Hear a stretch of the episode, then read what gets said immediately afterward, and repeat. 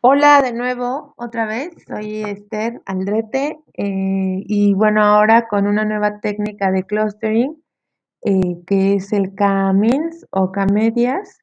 Y bueno, ya desde el nombre podemos intuir de qué se va a tratar esta técnica y en este sentido, con esta técnica podemos decir que lo que se va a encontrar es el punto medio o centroide de un conjunto de datos.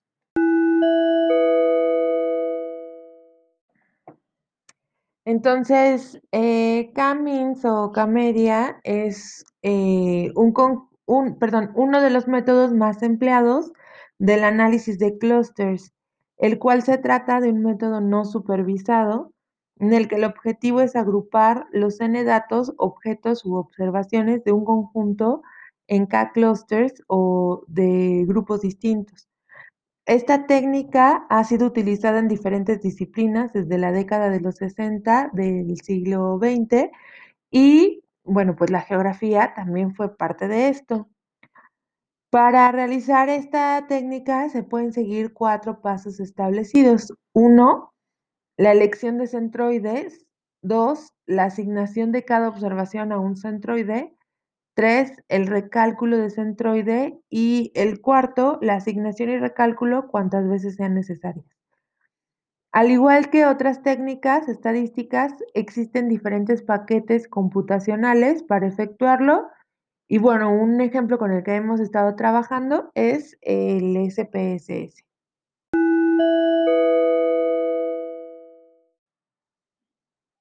Bien, entonces en el ensayo que se realizó esta vez, agregué un apartado de algunas características que se muestran en el programa SPSS, en donde se identifican, como ya dije, los centroides, que por, o sea, esto se explica en el ensayo y se explica el algoritmo y, más, y como los fundamentos matemáticos, pero bueno, ya eh, de forma práctica, bueno, en SPSS eh, pasa esto, ¿no? Se identifican los centroides, se clasifican los datos, el usuario eh, selecciona el número de clusters en el programa, eh, se muestra un diagrama de dispersión en el que se ve gráficamente el resultado del análisis y que visualmente muestra los grupos o clusters naturales.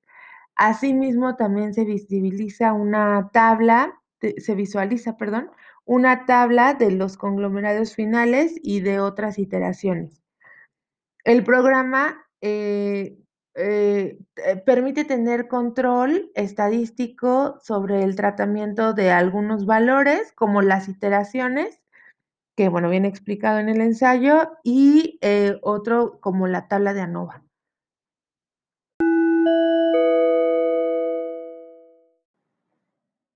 Bueno, pues en conclusión, el algoritmo K-means es una técnica estadística que resulta importante en nuestro campo de estudio em, y bueno, con el desarrollo de nuevas técnicas y con el surgimiento de nuevas disciplinas, este algoritmo ha pasado a ser, considerado como descriptivo. Sin embargo, pues esto termina siendo subjetivo. En el campo de acción de la geografía, ya sea en el ámbito académico o laboral, eh, en el sector público o en el sector privado. Esta técnica estadística es muy recurrente en el análisis de geomarketing, en, el, en la geografía electoral, en la geografía económica, así como en el área de geografía física, por ejemplo, percepción remota. Y bueno, también se muestra, eh, perdón, se menciona que esta técnica es útil para explorar, describir y resumir datos de una forma distinta o eh, para ayudarnos a confirmar o rechazar algún tipo de clasificación previa, eh, así como puede ayudarnos para descubrir patrones y relaciones desconocidas.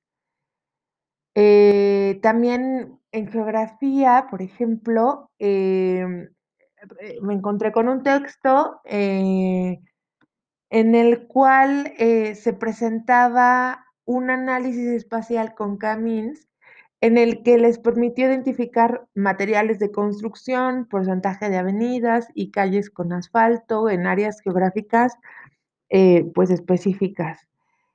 También se pudiera utilizar para análisis electorales, como ya dije, eh, entre otros. Entonces, me parece que pues es muy interesante eh, hacer estos ejercicios de clúster y también estaría como más interesante cuál sería el tratamiento para espacializarlos, para ya llevarlos a cartografía.